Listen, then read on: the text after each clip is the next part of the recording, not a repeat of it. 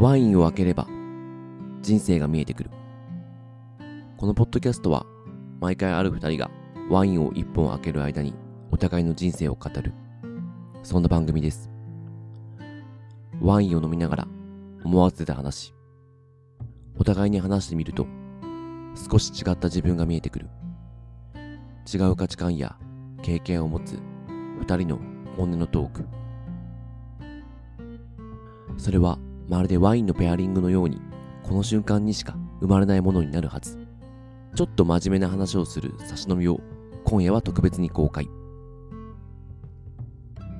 番組の構成は一つのペアにつき3本構成となっております。1本目と2本目はペアリングトークと題して前後編に分けて真面目な話を、3本目は酔ったテンションで話をする打ち上げという構成にしております。今回は相馬さんとジョーさんのペアリングトーク後編となります。前編に引き続きゲームを軸に話していますが、楽しめるか、楽しめないか、みたいなところを結構話してるので、ぜひお楽しみください。それでは、今夜も乾杯しましょう。後編いきますか。書きました。はい。ペアリングトーク後編ということで、前回はあれですね、あの、ゲームの楽しさとすごいお互いの偏愛を語って、ちょっとなんか終わっちゃった感じで。そうそうそうそう。でも、あれですよね、こう、面白く何か、こう、仕事もそうですけど、いろんなものを、こう、ゲーム化したり、楽しくしていくっていうのをやりたいっていうのが結構やりたい。あのあって、夢中になりたいよね。なんかやってる時に。そうね。で、それをどうやってやっていきたいのかとか、そうそうそうゲームとは楽しさとはっていうのをちょっと後編話したいなって思ってます。話したい。語れるかな？わかんないけど、まあそれを模索し続けてる。そうそうそうそうそう。語れるようになりたいっていうところがね。そうね。楽しいってなんだろうね。まあ夢中になるとかいろいろうん。あるんですけど、うんあのゲーミフィケーションの要素にもあったんですけど、うん賞賛の演出とかもそうなんですけど、はい自分でうん。あのなんだろうな達成したとか、うん。ま、前うまくいかなかったことがうまくいくようになったとか、うんうんそういったのが自分で実感して理解できるっていうのはすごいあのあなんだろうな夢中になるきっかけに大いになると思うんですよ。あ。はいはいはい。なんかあれですよね。えっ、と、あれだ。成長の可視化みたいな。そうそうそうできてるみたいいな。そうそれってでも確かに褒められたら嬉しいですもんね。そうあのなんか言葉にするとさ、うん成長の可視化って言葉にするとあんまり実感湧かないうんんだけど、もう単純にうん。この場合ははあのストリートファイターをゲームセンター、うん当時はストリートファイター4だったんですけど、うんうんそれをゲームセンターにあのそれあのなんだ相手対戦相手にうん。勝てるようになった時、うん。めちゃくちゃ嬉しかったですもん、うん。あやゲームセンターの人に勝てるようになったみたいな、あゲームにこうセンターに通ってその格闘ゲームみたいなのやってたんですね。そうなんですよ。高校生から。はいはいはい。高校生からなんかゲあのきっかけはあのその時梅原の動画を見て かっこいいと思って。梅原の動画？はい。梅原っていうプロゲーマー。日本のあのプロゲーマーの方いるんですけあそういうどプロゲーマーがいるんですね。はい、ストリートファイターですごい大活躍してうんうん。その動画を見てあかっこいいなこういう風にゲームできるようになりたいなみたいなうんのがあってうん。格闘ゲームやり始めたんですよ、うん。それは始めたばっかりなんでその時当時であのアーケードコントローラーっていうあうん。のスティックのうん。とボタンのゲームセンターのコントローラーとかも使い慣れてなかったし、あのなんだコンボとかも知らなかったし、勝ち方も何も知らない状態から始めて、うん。でちょこちょっとずつあのなんだ人に教えてもらいながら、あ自分でなんか発見しながらっていうところでちょっとずつ動けるようになってきて、っていうのがあって。うん。でそれで初めて買った時っていうのは、もうなんかさらに夢中になるきっかけになったかなっあて思ったんですよね。ーななんかこう壁を乗り越えた瞬間が楽しいっていう感じ。そうそうそうゲームはそこが調査楽しいポイントなんですね。ポイントだった。というか人生の中で、うん。僕そこまでうん。高校生でうん。対人相手にどうやって勝つかって考えるまでうん。俺自分の頭で考えたことなかったんですよ。うんうんうん 極端な話。初めて頭を使うっていうことをうんうんしたなって今思えばそれきっかけだったんですよね。そこきっかけなんですか？そこきっかけだったあのそれまではなんか調べ物とかうんなんか誰か人の言ったことうんを鵜呑みにするとかうんうん。してないつもりだったけどしてたなと思って。あー。こういう技強いよとか弱いよとかって、あ誰かが何かしらの情報でうんうん。自分の中に入ってきて、はい。これ強いって自分で思ってたなって思ったんですよ。でもよくよく見ると、あの技って、はい。あの一個一個格闘ゲームそうなんですけど、はい。あの攻撃の技のあの発生フレームとか、うん。持続フレームとかって、うん。まあ、要は攻撃の出だしにかかる時間うん。とかそれの好きとか硬直とか、うん。そういったもののデータ表があるんですよ。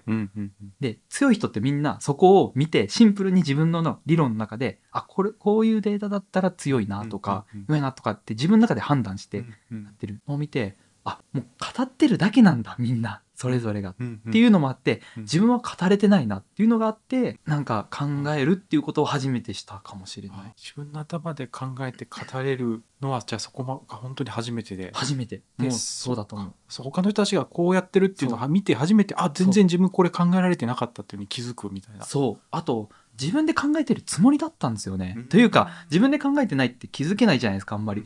ってことにしなんか気づいたのかな？何かのレールに敷かれて考えてたってことに気づいたんですよね。まさにファイナルファンタジー10ですね。あそうそうこそうそうの例え分かる人いるかな？FF10 もね、うん。大好きなんですよ。あ。ユーナレスカね。あの、ユーナレスカっていうキャラ言ってもあれなんですけど、まあ、FF10 ってうん、あの、まあ、簡単に言うと、あの、エボンの教えっていう、うんあの、まあ、こうあるべきだよねっていう教えがあって、それ通りに、あの、まあ、それを、に向けて、あの、まあ、あの、召喚師たちと旅をするっていうゲームなんですけど、その中そうで、そう、ターニングポイントとして。悲しい話なんですよね。こそうそう。うこう主人公のヒロインの人がもう亡くなるのが分かっててそこに行くっていう倒しに行くっていう。そうそうそう。このエボンの教えっていうのはねあのその敵っていうのを封印するためには生贄っていうのが必要でっていう話なんだけど、まあ、ざっくり言うと。少なくともそのエボンの教えっていうところに基づいて冒険をする仲間たちはいるんだけど旅あの主人公たちはうん。冒険をするんだけど、その途中で本当にこれでいいのかっていうところをこう悩思い始めたという。確かに確かに、うん。そう。あれもすごい好きなんですよ。だから結構ね。僕がやってるのは小うん。6中1とかなんですけどめちゃくちゃ衝撃できたこれも、衝撃、うん、やっぱなんだろうな。なんか頃ってうん。自分の考えってなんか正しくないもんなんだっうん。てなんか漠然と思ってたんですよね、うんなんかどうせ大人の人とか、うん。もう出来上がってるものうん。とかの情報がうん。正しいんだって勝手に思い込んでて、うん。で勝手にそれに沿うことがはい。なんか正なんだみたいなことがあったから多分 考えることを放棄してたというか考えることをしなかった理由でもあったと思うんですけど。にもつながってたかなと思うんですけどそう。あのそういう意味ではなんかなんだ自分の頭で考えようぜみたいな系は結構刺さったんですよ。なるほど。別に FF10 がそうってわけじゃないけど、そういうふうに受け取ったんで。はいはい。確かにチチームのなんかスローガンみたいなのも確かジョーさん作ってなんか教えてくれてたものもあるまあみんなでちょっと共有したやつあったと思うんですけどなんかはい自分で考えて何かこう課題を超えられるような人を作るためのゲーム。そういうなんかしていきたい、プログラミングはただの手段だし、ゲームもただの手段だけど、なんかこういろんな人が自分の自分たちの課題を自分たちの頭で考えてこう乗り越えられるようなきっかけを作りたいみたいなのがゲームの根本にあるって言ってましたね。そうなんですよ。子供の頃からいろいろやっぱりあの辛いなって思ったことは、まあ、誰しもがあるとは思うんですけど、うんあの辛いなって思ったり悩みってもう本当人それぞれじゃないですか、うん。まあ当たり前うん。ですし、僕の場合は友達できないとか、うんうん。わいつか死ぬの嫌だな怖いなって言ってうん。眠れなかったりとか、いろいろうん。そう確かにあの怖い怖い。そういうのがあったんですけどあの結局、うん。えっとでまた今後も今はないけど今後もできる悩みももちろんあるわけで、うんうん。そういう中のなんか気持ちのなんかなんていうのかな漠然とした自信がなくなるというか不安とかはい。そういったところを取り除く一番は何かあってもうん。乗り越えられるやろっていうなんか自分の中の自信とかが大事だと思ってるんですよ。実力とかってよりは気持ちとしての自信。じあの自分の中で。何かしらやっていけ確るそういう自分の中のなんか根拠みたいなのをうんうん、ゲームを通してなんか発見してほしい。それが発見できるようなゲームを作りたい。なるほど。ななんでしょうね。キャラクターでいくとなんか孫悟空を自分の中で見つけるみたいな。あそうそうそうそうそう。ルフィを見つけるみたいな。そうそうそう。その感じ。そう。でプログラミングと個人的に相性いいなと思ってるのが、プログラミングのもうあのそうなんですけどあのエラーとかめちゃくちゃ出るんですよ。はい。いわゆる課題っていうのはそうっすよね。山ほど出るんですよ。開発僕もちょろっとやってますけど、はい。あのエラーの量すごいですよね。そうそうそう。心すごくすぐ折れる。そのまあプログラマーにもねあのがあのスキルっていうのが、まあ、違いとしてあるんですけど少なくとも僕のスキルレベルのプログラミング、あのでは、うん。そのエラーっていうのは結構日常茶飯事にあるんですよ、ミスも含めて。うんでこういうエラーがあった時に、うん。その時になえるかなえないかってめちゃくちゃ差が出るんですよ。に間違いないです。でなえちゃダメとも思わないんですよ。なえるような環境だと思ってます、正直。なんですけどあの例えば英文で最初何言ってるか分かんない。プログラミングの専門用語かも分かんないし、英語の専用語なのかも分かんないっていうものがメッセージとしてきた時にこれどうやって対処するの？うんうん。また時間かかるのかなってうんやりたいことがあんのになっていうので挫折するってすごい多くあると思うんですよ。うん。僕もそうだったんですよ、うん。でもちょっとずつやっていくと慣れてってうん。そのあこのエラーは多分こういうやつだなみたいなあの経験とリンクしてはい。解決できる人っていうのが今結構多いと思ってるんですけど、うんそもそもエラーがうん。優しくない っていうのがはあ。僕の中で今の課題だと思う課題というか解決したいことの一つだと思う。なるほど。があって。そのそのそういうエラーとかはまああのどんどんあのぶつかってほしいというかぶつかるべきうん。ぶつかって叱るべきだとは思うんですよ。でそれを乗り越えるっていうのもあのあの大事なことだと思う。うん。ただそれができやすいようにする方法っていうのは手段はまだあるなっていうのは思っていますね。ゲーム開発の中ではそういうところを取り入れていきたいあと思ってるんですよ。作ってるゲームがあの自分でプログラミングを組んでその中でそのプログラミングを組んだコードを 3D アクションのこのモデルとかが動くっていうのがあってその中でもその動き方にエラーが出るよっていうところのはい。エラーを優しくしたいっていうそうです。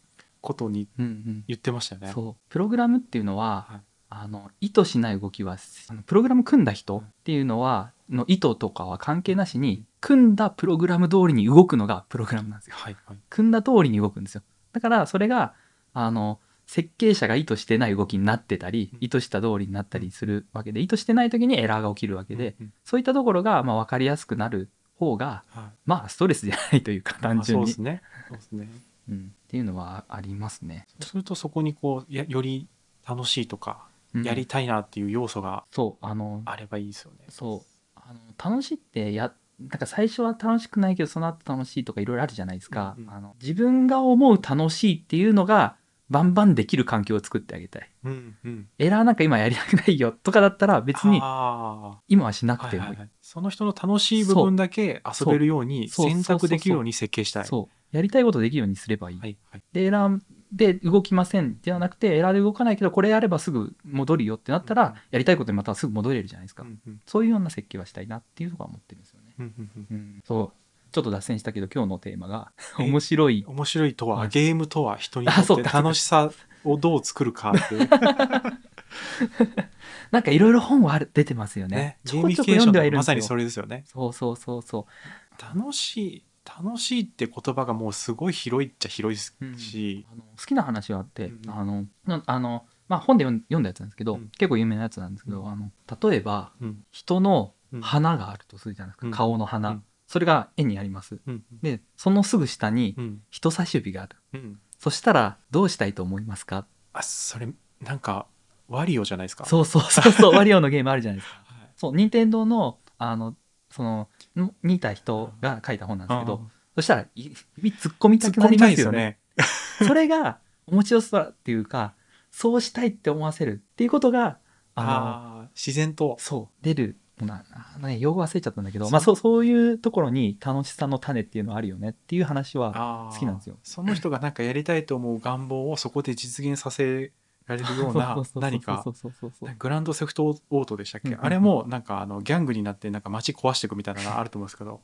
そうそうそうそうですね。地球防衛軍とかもそうですけど、うんうん。なんか街破壊するだけで楽しむみたいなのもたまにありますけど。そうそうそうああいう、そう。なんか衝動うん。を作るというか設計そういうのはなんかすごいなんだ理論的にあー。あなんか手法としてあるんだなっていうそうかもしれないですね、映画とかもそれかもしれないですね「アベンジャーズ」とかなんかいつか子供の時に憧れたあの時のヒーローに慣れてる自分を投影しちゃってるとか、うん。うん。うん。なりたい自分をそこに見つけるとか、うん。そうそうそうそう、はい結構俺ねそそっちに近いかもじゃあまあいろいろ面白さの表現とか設計っていうのは、うん。多分今回作ろうとしているゲームとかでうん。いろいろある中でうん。形として実現するなら、あの取捨選択しないといけないじゃないですか、何かしら。うん。で優先順位もあるしそういった時に、うん。うん自分の中で結構夢中になる要素うん。としてあるのが、うん。そこのキャラクターになりたいとか、うん。そういうの結構大きいかもしれない。です。自分が結構そうだから。そこの出ているキャラクターに自分をそう投影するというか。なんかなりたいというか憧れというか、はい。あ僕アニメとかゲームの話するの好きで、うん。どういう話するの好きかっていうと、特になんですけど、うん。それを通してうん。何を思ったかとか何を自分の中で学んだとか影響を受けたかっていうのをめちゃくちゃ好きなんですよ。はいはい。僕も好きですね。前前ちょっとやりましたよね。あのゲゲーム開発の進捗を確認してちょっと話しませんかって言った時のそうそうジョーさんの生き生き感がワントーン 2トーンぐらい上がってそうこだね。れこれ好きやねん好きやねんみたいな。さあ進捗だもんね。進捗からの話だから してえ話あるみたいな感じだったから。あのそれこそキャンプの時も話したと思うんですけど憧れの人とかいますかみたいな自己紹介があってらそれぞれ話もしたりしたじゃないですか、俺アニメとゲームのキャラばっかなんですよ。ていうか自分がそういうのがばっか好きだからなんですけどあのそうでしたね。そう。なんかあの書き出すっていうのをやってこうそれぞれの強みみたいなのを問う質問みたいなのをやるときに憧れの人誰ですかみたいなのをうん。紙に A4 のこうルーズリーフとかに書き出すののところで、ジョーさんこういっぱいバーって書いてたんですけどなんかルフィとかそういうなんか そうそうそうオール二次元みたいそうそう。オール二次元だし、めっちゃミーハーだし、あ数は多い確し。なまあそれはみんな好きだなっていう あの俺めっちゃミーハーなんですよ。あの、えっと書き出してましたね。そう、俺結構、トップレベルでじゃあ誰好きですか、うんまず最初に挙げるのが、うんうん僕、赤毛のアンなんですよ。赤毛の赤毛のアン。あれも二次元ではないし、なんとも言えないけど、まあいる人ですよね架。いる人のかいや二次元かう。ん、架空の人ではあるんですけど、赤毛のアンめっちゃ好き、なんか、ゲーミフィケーション的にも、すげえ理想な人だと思ってる。へっていうのもあの赤毛のアンの、うん。まあ、ただ赤毛のアン全部読んでなくて。はい。最初のにわかなんです三そうにわかにわかだし3巻ぐらいしか読んでないし。ミーハよミーハ。ーいやだけど すっげえ好きなんですよ。じゃあどんなとこが好きなんですか？あの、うん。い赤毛のアンってあの話の出だしの話だけちょっとするんですけど、あのまあこあの両親がいなくて孤児院にうん。育ってた、うん。孤児院で育ってて、うん。影の案は。うん。で、えっと、ある、えっと、まあ、老夫婦というか、うん。夫婦が、えっと、そのお手伝いさんをうん。雇いおうとして、うん。で、そこの個人の赤毛の案、案をはい。雇ったんですよ。はい。で、まあ、掃除、あの、うん。するんだよとか、いろいろそういう、あの、なんて言うんだろうな。まあ、その中で絆っていうのが生まれて、うん。そこのあの家族で、う。んあの、どんどん仲良くなって、正式の家族になって、うん。で、アンがどんどん成長していくっていうのが、うん。まあ、全体の概要なんですけど、うんうん。僕はその中での出だしの方好きで、うんうんあの、その、まあ、馬車で、うん。あの、その、個人に、夫婦が個人に行って、アンを雇います。帰り道、家で、あの馬車で、あの、一緒に乗っている時に、アンはなんかめちゃくちゃ楽しそうだったっていう描写があるんですよ。で、話とかもあって。で、あの、俺の中で一番衝撃だったのは、うん。アンは言うには、人はうん楽しむのが下手すぎるみたいなこと言ってる言うんですよ。何ですか？かっこよすぎません？えアンは何歳ですか？その時どうなんだろう？小学生とかなんじゃない？小学何ですか分かんないんだけど、はいはい。まあちっちゃくて、うんうん。なんか、まあ、すごいちょっと言葉を変え、うん。あの尖った言い方すると、人は楽しむのが下手すぎると。あの、想像で物を考えたり、景色とかがこんなにもある中で、はい。その中で自分で思い描きて、自分でストーリーを作って楽しめるやんって,、いうのを言ってて、最強やなと思って。だから他人を介さずして人生楽しめちゃうあ、そうそうそう。環境も含めてね。含めてもうそ自分次第う。うん。だった。で、特にここのああの案が言ったのは最強っすねそう、ここはすごい綺麗なところだし、ここは想像膨らむ場所やって、うんうん特に楽しいとこだみたいなことも言ってるから、すごいだから、あ、なんだろうな。楽しめるかどうかっていうところも、に関する強さみたいなのは確、かに。でもその話を聞いてその楽しさって話に戻るとすると、うん。あれかもですね。今までこう楽しさってこう外的なもので作って何か得るみたいなそ認識だったかもしれないですけど、うん。本当に最強なのは自分の中で楽しめる能力をそう。育むっていうことが最強の楽しむなんじゃないそうかそうそうそうそう。そもしかしたらそれをできるようにお手伝いすることが一番のなんかこう楽しみに対するアプローチなのかもしれないですね。そう。そうだね。確かに。そうなんですよ。でそう。だ結構極端だし、うん自分にできるかというとできるわけじゃないけど一つのなんか衝撃というか価値観がはあ。できたっていう意味で影なんすごい好きなんです、そうかもしれない。うん、じゃあプログラミングをもしかしたらその作るっていう過程で自分の楽しむその過去たる自分を作れるっていう感覚なのかもしれないですね。うん、そう。そうですね。うんもう手段だしねプログラミングはね。まあそうですね、こんな面白い遊び方できるよとかっていう自分を見つけるって感じですね。なんか手法は何でもいいけどいろんな方法で自分が楽しく遊べるよっていう、うん過去たる自分を見つける作業。そうですね。これすごい抽象的な話してますけどいやめっちゃ大事なこと言ってる気がするこれ、うん。すごい大事だと思いますそれは。あの、あとなんか単純に好きな理由は勇気もらえるなって思ったんですよね。そういうのに。そういうのそこまではできないけどでもアンはそこまで知ってるってことは今のこういうのできるんじゃないかみたいななんか勇気みたいなのはすごくあって。確かに。好きになりたいっていうのもがせなんかすごいなんかなんか言いたいことかもしれない。確かに。自分の中。もう決めるって大事かもですね。楽しむって決めるって、そうそう。僕その話した時に確かあの映画の「Life is Beautiful」っていうイタリアのアカデミー賞を取った映画の話したんですけど、うんそこの主人公も結構似たようなところがあって、うんうん。まあ、戦争の中に入ってったけど、家族には今あの戦争ごっこして楽しんでるよっていう鬼メンタリティみたいなすごいメンタリティだなっていう。でもそれもそれで本当に楽しく本人も遊んでるみたいな感覚があって、うん。それはなんか今言った話とすごく通じるうん。感じがしましたね。うんそう。本当最強ですよね。最強のゲーミフィケーション。戦争ですらゲーム。そうそうそう。そうだよねあとはあれだよね。人生もどう捉えるかっていうのもありますよね、もう楽しむものだって捉えれるかどうかというか。あ楽しむものだっていう感覚ですかね。うんうんうんそそうなると楽しむものだっていうのはその人ってにとっての楽しさってなんだっていうことを一回それぞれがうん。なんかこうクリアに理解しておくと、うん。それぞれやっぱ人生の楽しみ方ってあると思うんですよ。うん。なると思う。それもねあの、その時その時でまた変わってきますもんね。るんですよね、うん。きっとね家族構成とかもそうだし仕事もそうだし、環境もそうだしその時のベストの楽しみがあるんでしょう。だからそういう意味では友達作れるゲームとか俺だから好きだったかもしれない友達いなかったからワクワクする一つかもしれない。あそこ動物の森？あそうそうそんな感じ。極端な話です。となんかそういうコミュニティのあるゲームとかはワクワクするしと。あの協力ゲームとか対戦ゲームばっか好きなんですよ。あ一人でやるゲームも、まあ、好きだは好きだったんですけどじゃあ RPG うん、結構い今やってるのとかそういうのばっかだと思います。そうか。モバってよく、ね、そうそう。チームメンバーで一部そうそうそう。すごいめちゃめちゃ常に集まってやってますけど。ゲームとかそうそうはい。あの誰かと一緒に出陣して相手の陣地を取っていくみたいなそう。協力プレイが必要なんですね。そうです、うん、それもなんかうん。5人でやれるゲームとかあなんですけど、はいはいそうそのワクワク感が好きでやってるみたいなところあそう。ですよね。そのそのワクワク感ってちょっと言語化するとどんな感じなんですか、えーなんか一緒に、うん。これも、うん。いプレイしてるところが一番うん。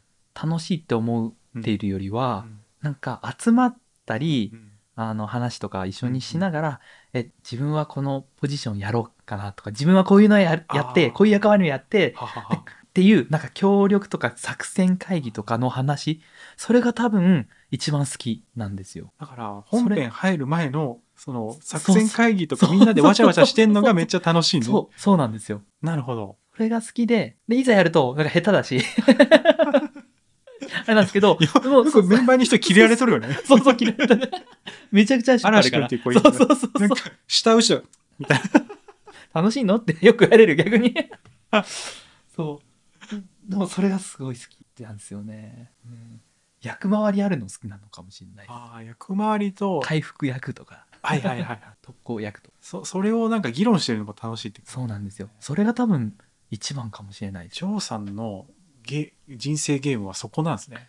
みんなでわちゃわちゃなんか話してる。そうです。確かに。だから、あの、ジラソフトウェアっていうあの、進捗管理の時に結構楽しそうに一番してるのジョーさんですね。楽しい。あれ楽しい。プロジェクト管理のあの話管理もうなんかし、あの、僕とかや矢部さんっていう人はほぼ目死んどるもんね。なんでこんな、なんでこんなジョーさんこう楽しんどんやろみたいな。すっごい楽しいあれみんなで協力して作ってるかもあれもだって可視化じゃない？結構正常の。あれどんどんタスク完了するとどんどん増えていくじゃん。お超楽しいし。ああ、だからあれもゲームなんですね。ジョーさんにとっては。あれはそうだよ。あれやりたくてやってる。なんかミッション出てきたやつを クリア、ミッションクリア、ミッションクリアなんですね。まあツールとしてね、もちろん便利だ。楽になるっていうところはあるんですけどね。ね確かに。その人なりの楽しさにアプローチしたりとか考えるきっかけになるみたいなのが、いはいゲームでも作れたらいいなと思いましたけどね。そうですよね。そう。そうなんですよ、ね。だから 3D アクションゲームが必ずしも正解じゃないんですよね。そうです。それそれぞれの人にとって。理想はいろいろ用意したいことなん本当ですよ。ね。うん。そう、そうなんですよね。で 3D ゲームの中でプログラミング入れてもいいかもしれない。まあ、3D ゲームは一種のプログラムですよね。こうこうこう答えたらこう答えるみたいな。はい。あの、まあ、そこに関しては、あの、アクションと言いながら、うんパズルゲームライクに遊べるように作りたくて、うんうん何かっていうと、うんプログラミングってそもそも、なんか自動化とかそういったことが得意なツールじゃないですか。なので、まあ極端な話、キャラクターを完全にプログラミングしたら、うんボタン1回押すだけで、うんあとは全部オートに動いてくれるようにもできるわけですよ。それってアクションゲームしてるかって言ったら、してないと思うんですよ。まあそうですね。まあ、RPG してるかっつっても何してないかなみたいな。なんだそれみたいな感じ。そうなんですようん。で、それをパズルゲームっていうか、まあ、そこを組み替えたりすると動き変わるよねうんっていうのは、アクションゲームが楽しいってわけじゃないけど、そういうところが楽しいって思う人は、うん。そういったことをベースにやればいいし、やっぱアクションとしても楽しみたい。多分タイミングよく敵の攻撃をかわしたり、うん攻撃をしたりとか、あの、そういったところも、えっと、するときに、ここぞっていうところでうん、プログラミングを使うような、なんか反オート、反うん。アクションみたいな、うんうん。マニュアルみたいな、うん。そういったところも遊べるところとか、そ、そこに関するうん、なんか自由度は、あの、なんか高くしていきたいっうんていうのは思ってるんですよね。遊ぶ自由度はい。ちゃんと確保したい。そうです。あとは人と話したり、そういうことができるようにしたいんで、あはオンラインとかそういったのは絶対実装したいあー、なるほどね。ですね。ボイスチャットつけたい感じですね。つけたい。トラブルが起きなければ。そういうの分かんないけど、結構実装大変そうなやつね。そうそうそうそうそうえちょっと今ふと思ったんですけど、うん思い思い出したんですストリートファイターやってた時も、うんいやゲームやってる時もうんもちろん好きではあったんですけど、一番そういう意味で自分の中でワクワクというか楽しみだったのはうんその時は僕大体、えっと夕方5時4時ぐらいからあの閉店まで12時とかまでうんゲームセンターずっといたんですようんうんうん。閉店、ゲーセンの閉店遅くないですか結構？その時は12時でしたねあ、7、8時間いるってことですね。そうですその後のなんか閉店した後のうん一緒にゲームやってた人たちで行くうん。ファミレスとかああ、わかる。そこで楽しい、それ。話するのがすっごい好きだったえ結局そそこなんだろうなーそこなんですね。話してて思ったけどなるほど。じゃあ、ジョーさんにとっての楽しさは人とのつながりみたいな。そうでゲームについて話すことが好きなのかもしれないあーゲームがやる以上に好きかもしれないゲームについて話すことが楽しい。うんで、それはなんで楽しいと思ったかっていうのをお互いに聞くのが楽しい。そうです えなんかももっと突っ込むとな何が楽しいんですかね？そのその人たちがそのゲームについて楽しく語ってるのを聞くのがジョーさんにとって。なんで楽しいか？そうだよな。なんかなんだろうね。ゲなんでそれが楽しいかってことですよね、まあ単純にうん。話すると、まああの人によってその時例えばちストリートファイターやってました。その後は話に行きます、それぞれ使っているキャラクターとかってちメインは違うわけだしそれぞれ戦法とかも違うしその人から見た対戦相手としての自分とかもうん。フィードバックとしてあって、まあそれは単純にその話があると自分が強くなるきっかけにはなりますよね、成長につながるっていうのははあるんですけどそれが楽しかったかっていうとそこまでなんだよなと思って。そうですよね。ジョーさんなんかこう競争意識持ってなんかこう登ってこうみたいな感じじゃないですよね、うーんななんかそうなんですよねなんかそれで強くなりたいからとか成長したいからではなかったんですよね、うん。なんでその話したいんだろうね。ずっとしたいんですよね。なんかその時学校とかでも例えば高校とか大学とかでも、知らない人だろうが、知ってる人だろうが、ゲームの話かアニメの話とかそういうのでする方向にしか引っ張ってない。会話も。あそうなんですか。日頃何されますとか土日とか何してるとかって、はいアニメとゲームって言えみたいなことを思いながらそんなこと思ってそたうそうそう。アニメとゲームって。テニスって言われた。あそう。あすって。全然は範囲外だった。そうそう。その話をずっとしたがるしだよな。なんでしたいんだろうね。なんですかね。多分なんかそれぞれそれにあるんでしょうね。なんでそうなるか分かんないけどそれが絶対楽しいみたいな。なんまあでも掘り下げて掘り下げて最終もううん。無条件で好きみたいなとこまでい行ったら、うん。多分もうそれはもうその星のもとに生まれてるみたいなものなんでしょうね。依存症？依存症？ゲームのゲームに何かしら。結びつけて話さないといられない。でもなんかそもそも今まで生きててはあの自分の中で大事というかなんかなんかすごいこだわってるというい。か、うんあるのが、うん。死にたくないっていう思いめちゃくちゃ強いんですよ自分で。思うんですけど。あの小学2年生とかからまあ、はい。要はインドネシアにいた頃とかなんですけど、あの頃ってあの、うん。よく犬に追いかけられたんですよね、うんうんうんただその犬危なくて、うんあの狂犬病とかあそうっすよね持ってるかもしれないから、絶対動物とかに噛まれちゃダメっていうのが前提ででもいろいろ木登りとか遊んでたりしてて。いるわけですよね、そそうの辺にそうそう。そう野犬が。そうすっごい怖くてではそこら辺がきっかけだったねこれ噛まれるとどうなるの？死ぬのって死ぬとどうなんの？みたいなことがもなんか子供ながらには。本当に危ないらしいですね。なんか外国人旅行者の人方が噛まれてその場で死んだみたいなニュースとか普通に。そうそうそうそう。だから一応ね今はそのなんだ一応ワクチンとかをするし、うんうん。まあその時もしてたんだけどワクチンもしててあのなんか噛まれてすぐ発症するわけじゃない。発症する前に病院行けばあのあ、大丈夫。そうそう一応解放法はあるんですけどなんか小指をね切っちゃったりとかし,、うんたこともあったんですよ、うんうん。そういったところで死死っていうのうん。は別に大げさじゃないですよ。別に自分が死に近かったわけじゃないんですけど、考えるきっかけにはなった時があって。でその時に、あ死ぬのめっちゃ怖いやんって。その時は自分のイメージしてたのは、うん。死んじゃうとそのままうん。眠った状態なんか体操ドラみたいな感じで眠った状態で、この後永遠とずっとそうしないといけないんだっていうのが自分の中にあって。あの、カーズ。そうそうそう本当にそれ。ジョジョの第2部の最後。そう本当にそれ。そうその時知ってたわけじゃないんだけど、あの今はさこうこういうふうに今あの話したり楽しく毎日を過ごしてるけど、うん。死んじゃったらもうずっとその意識でそこからは終わりのない睡眠をしないといけないんだって思うと怖くて勝手に自分で想像してて、で、ね、よく眠れなかった時あったんですよね。ででまずまずそういったところもありつつの、うんあとは帰ってきてなんか中学生の時に、はい。なんか俺もずっとまあ一言で言うとガウガウ言ってたんですよね。はい。あのガウガウ。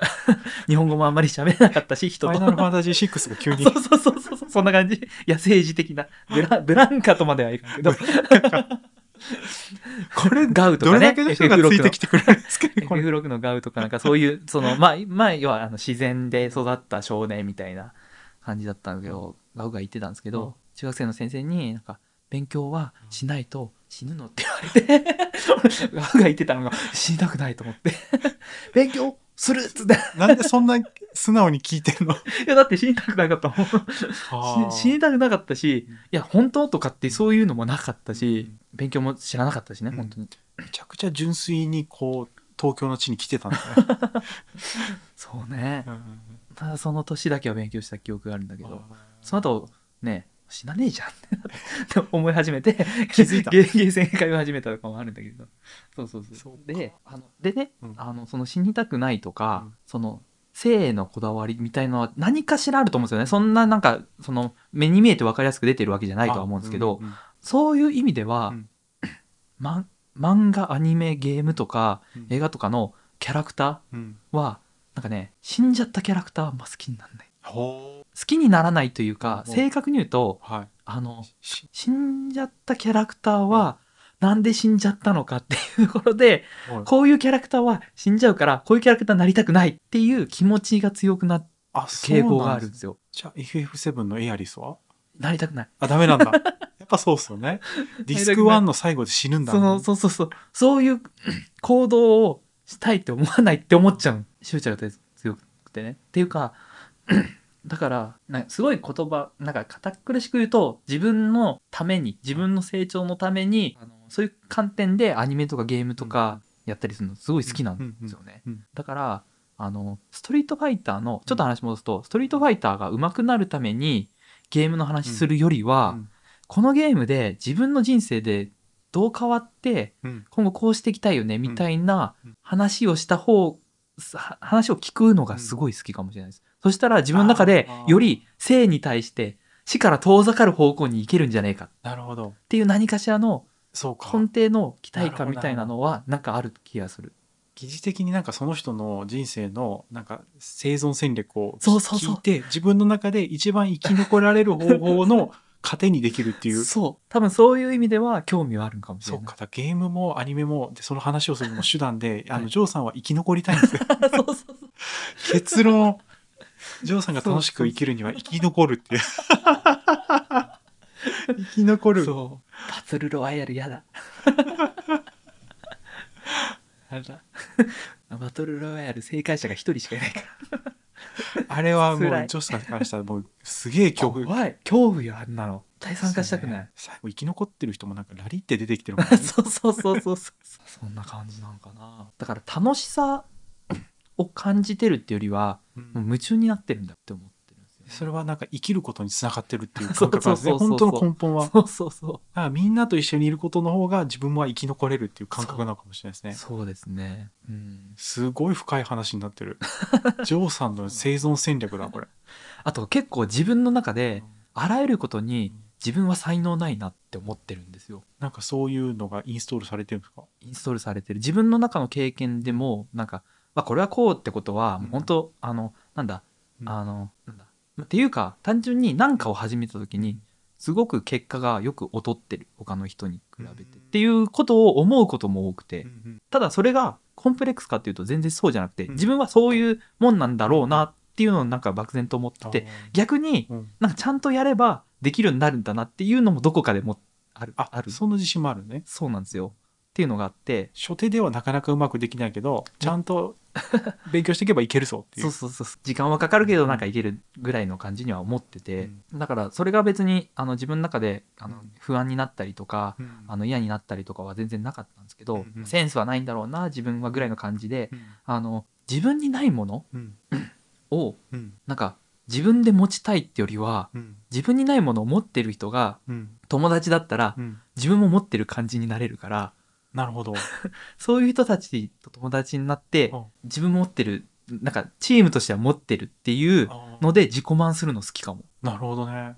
うん、友達にそういう人がいて自分が助けてくれる人だったら自分がその能力持ってる人になるね。そう。そうそうそうそうそう。気になれる、本当に。カービィだね。あそうそうそうそう。別に吸い込む、吸い込むとかしないけど、吸い込んで吸い込みたい振り回し始めるんだね。うんそうそう。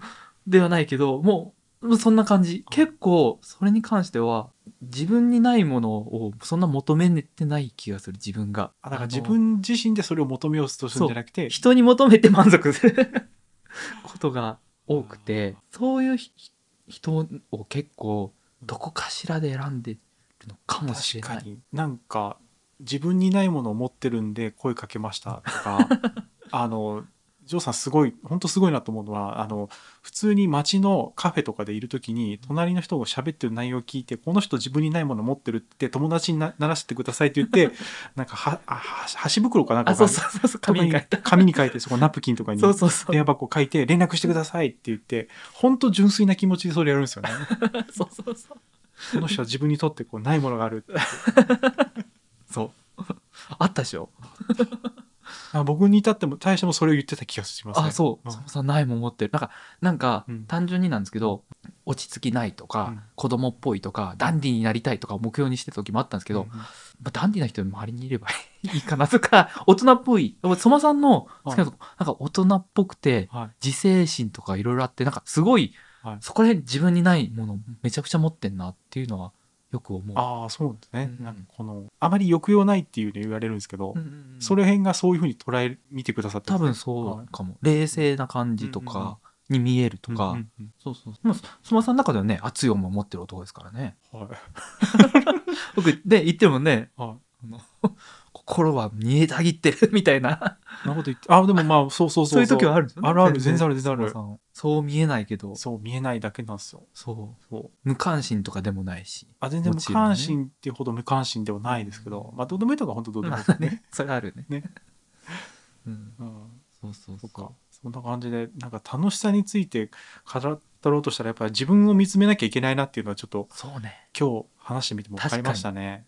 うん。なんか結これこれこうだよよって得意げに話せないわ。ね。楽しさがこうだよって与えられるもんじゃやっぱないですね。そうそうそうそう。で皆さんにとっての考えるきっかけを提供する装置をいいいかにバリエーション豊富に用意して提供していくかっていうのが今後のこのゲーム作るチームのなんかこう、うん、なんか一つの目標なのかなっていうそうですね。ね。この辺ちょっとみんなで共なんかちょっ共有したいね。とねちょっとねうん。なんか深掘りするきっかけになった気がする。ね。これちょっと聞いてもらいたいですね。ちょっとチームメンバーにも。そうですね。ちょっと残しましょう。ん。うこれは。残します残します、カカットしないですね そんな感じでじゃあこれ後編ですね。これが、うんうん。これで。最後打ち上げ会みたいなのがあるんですあしましょう。それはもうあの好きなことをただ話すっていう。あいいですか？30分。ちょいいっすか？ってどういうことですか？いつか好きなこと話して。ジョーさんの好きなことは本当好きなこと飛んできそうでおもおもろそうやね。いやいやいや。じゃあ後編ですね。はい。楽しさは自分の中で見つけ出すということで。はい。結論できました。考えてね。な何しとった？考え何て？与えるように思ってたけどやっぱちょっと僕そこその中で結構気づきだったですね。あうんそうね。そうそう。そうだね。与えられたい人なのかもしれないですね、うんうん。探しちゃううんうんうんうん。ありました、はい、今日後編ですね。ありがとうございました。はい。ありがとうございました。